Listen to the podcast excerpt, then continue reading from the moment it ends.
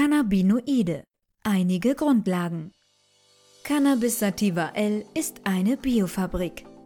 Die Pflanzengattung Cannabis ist mit dem Hopfen sehr nahe verwandt und gehört zu den Hanfgewächsen. Diese umfassen elf Gattungen mit rund 170 Arten. Cannabis sativa ist der wissenschaftliche Name für die Pflanze, die viele auch als Hanf, Hemp, Marihuana, Gras, Ganja, Weed oder unter anderen Bezeichnungen kennen. Dabei kann oft bereits am Namen unterschieden werden, ob eine potente Pflanze oder eine Faserpflanze gemeint ist.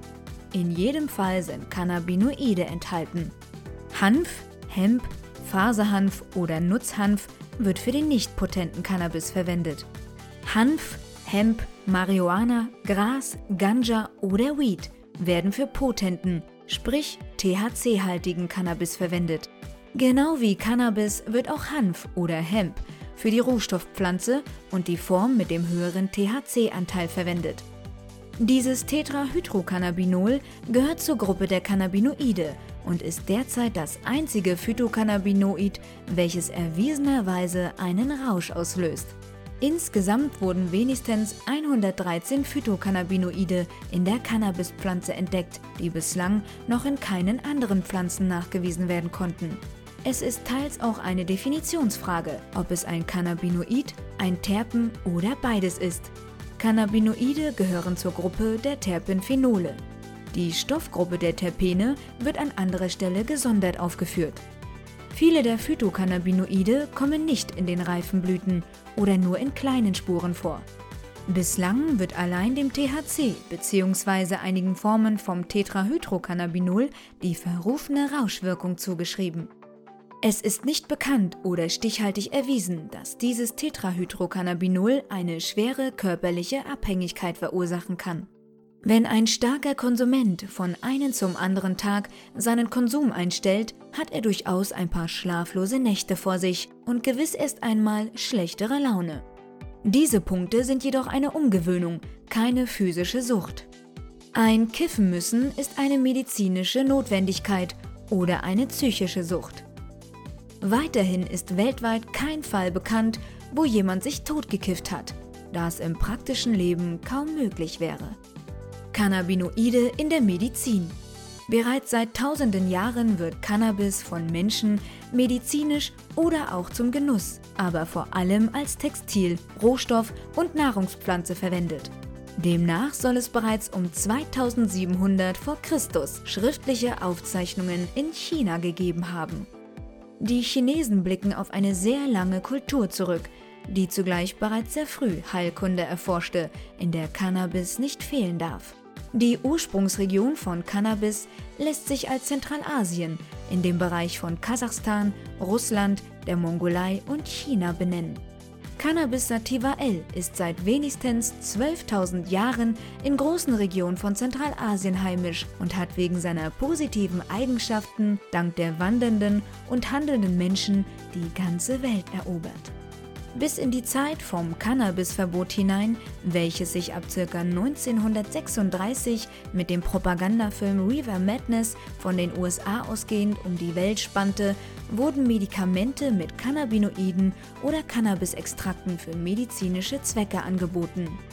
Als Faserpflanze war und ist der Cannabis so bedeutend, dass er sogar durchgehend in einigen Regionen der Welt angebaut wird zum Beispiel werden Wasserrohre mit Handfasern abgedichtet und sind nach Ansicht vieler Handwerker nicht gleichwertig ersetzbar.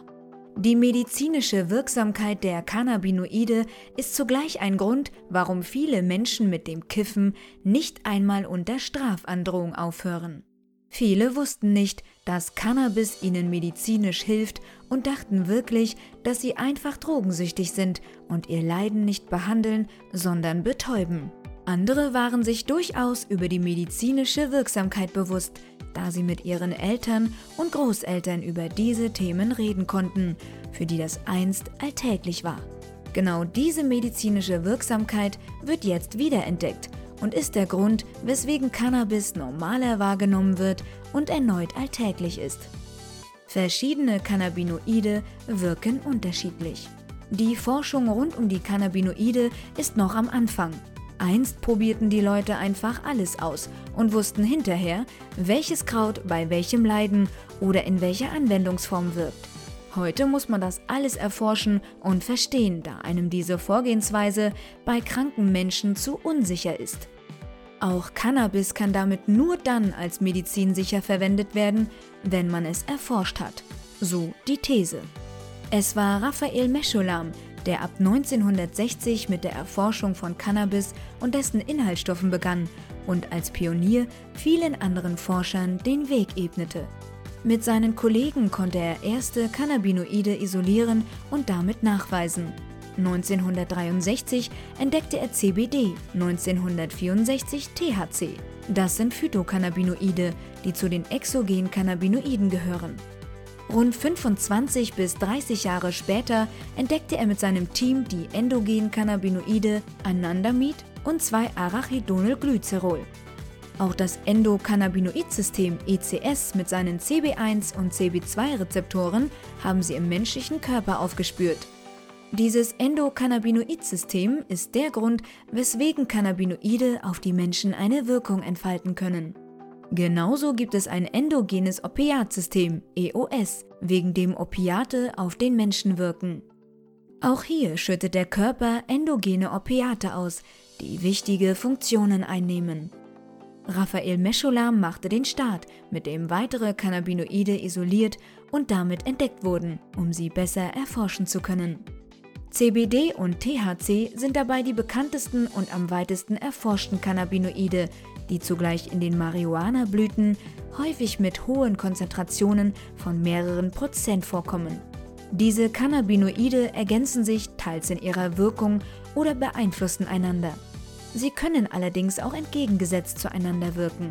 Es gibt jedoch mindestens 113 Phytocannabinoide, die nur im Cannabis sativa L entdeckt wurden. Weitere Phytocannabinoide wurden auch in anderen Pflanzen entdeckt. Synthetische Cannabinoide werden nicht entdeckt, sondern erschaffen. Bislang sind es bereits hunderte synthetische Cannabinoide. Hinzu kommen noch einige endogene Cannabinoide. Von mehreren hundert Cannabinoiden sind mit hoher Wahrscheinlichkeit mehrere Dutzend medizinisch wirksam. Bei entsprechenden Konzentrationen wären auch diese Cannabinoide möglicherweise medizinisch so bedeutsam wie CBD und THC. Auch diese anderen Cannabinoide können sich ergänzen, einander beeinflussen oder entgegengesetzt zueinander wirken. Sicher ist schon einmal, dass nicht jedes Cannabinoid bei jeder Erkrankung generell gut ist. So kann zu reines und zu hoch konzentriertes THC Ängste, psychotische Zustände oder epileptische Anfälle begünstigen. CBD würde dem jedoch entgegenwirken. Soll hingegen der Appetit angeregt werden, wären hohe Dosen von CBD kontraproduktiv. Hier wäre THCV entscheidend. Wissenswert. Auch wenn Cannabinoide vorwiegend an den Cannabinoidrezeptoren im Körper andocken, so können verschiedene exogene und endogene Cannabinoide auch an anderen Rezeptoren andocken oder unabhängig zu Rezeptoren etwas auslösen. Sie werden dann ebenfalls eine Reaktion und damit Wirkung auslösen. Auch hier wird die Wirkung von endogenen und damit auch einigen exogenen Cannabinoiden vom Organismus erwünscht sein und ihm beim Gesundbleiben helfen. Viele synthetische Cannabinoide können hingegen beträchtlichen Schaden auslösen. Genauso können aber auch einige Terpene oder andere Wirkstoffe an den Cannabinoidrezeptoren andocken, um eine Reaktion und damit Wirkung auszulösen. Auch hier wird das vielfach seinen Sinn haben.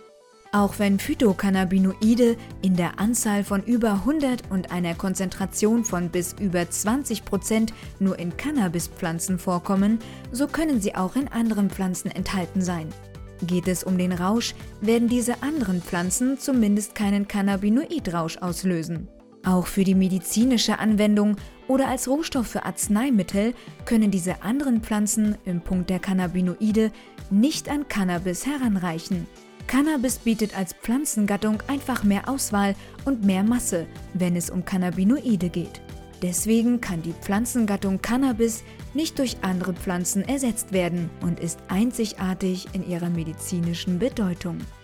Cannabinoidforschung Die Erforschung der Cannabinoide steht zum einen noch am Anfang, weist zum anderen aber schon beachtliche Ergebnisse vor. Isolierte oder gezielt kombinierte Cannabinoide können für die medizinische Anwendung den entscheidenden Unterschied machen. Die Cannabinoidforschung ist deswegen extrem wichtig.